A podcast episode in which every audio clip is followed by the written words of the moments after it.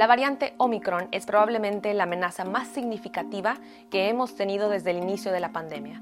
Esto dijo la directora de Agencia de Seguridad Sanitaria del Reino Unido frente a la nueva ola de infecciones. Desde que se detectó a finales de noviembre en Sudáfrica, las infecciones por Omicron están aumentando rápidamente en varios países del mundo.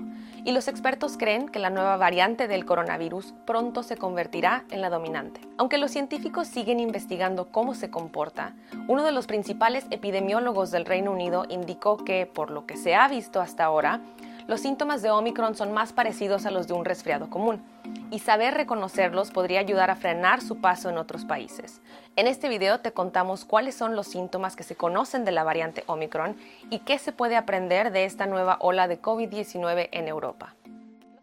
Los síntomas más clásicos de la COVID que ya hemos aprendido a reconocer son tos, fiebre y pérdida del olfato o gusto. Y sabemos también que uno de los métodos más efectivos para controlar la propagación del virus es aislar a las personas con síntomas. El problema es que si los síntomas cambian y no los reconocemos como COVID, las personas infectadas siguen sus vidas de manera normal, esparciendo el virus por donde vayan. De acuerdo al profesor Tim Spector, epidemiólogo del King's College de Londres, este es el reto al que nos enfrentamos con Omicron hasta ahora. El epidemiólogo dice que la mayoría de los síntomas de Omicron son como los de un resfriado común, dolor de cabeza, de garganta, secreción nasal, fatiga y estornudos.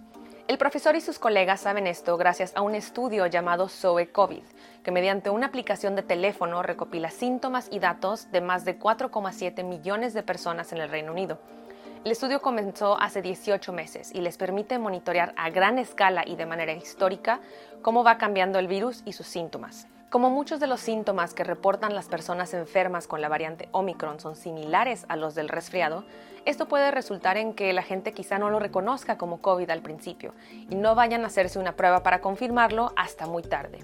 En Reino Unido, por ejemplo, el número de infecciones se está duplicando cada 2,5 días y en regiones como Londres, donde Omicron ya es dominante, es muy probable que una persona con un resfriado en verdad lo que tenga es COVID. Ahora no todos son malas noticias. Los expertos del estudio SOE COVID no están viendo que las infecciones sean más severas en personas vacunadas. Sin embargo, la mayoría de los casos de Omicron en el Reino Unido son en personas jóvenes. Esto podría ser muy diferente en un país con una población donde los que se contagien sean los mayores.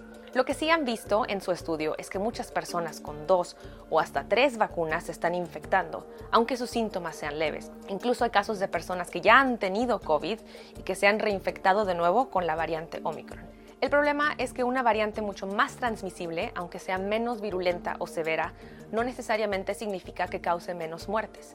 Si se transmite más rápido, mientras más grande sea el número de contagios, aunque un porcentaje menor de las personas tengan síntomas graves, va a haber más fallecimientos. Por eso es que Jenny Harris, la directora de la Agencia de Seguridad Sanitaria del Reino Unido, dice que Omicron es la amenaza más grande desde que empezó la pandemia porque si cambia el comportamiento del virus y no cambian las respuestas, no logramos detener su avance.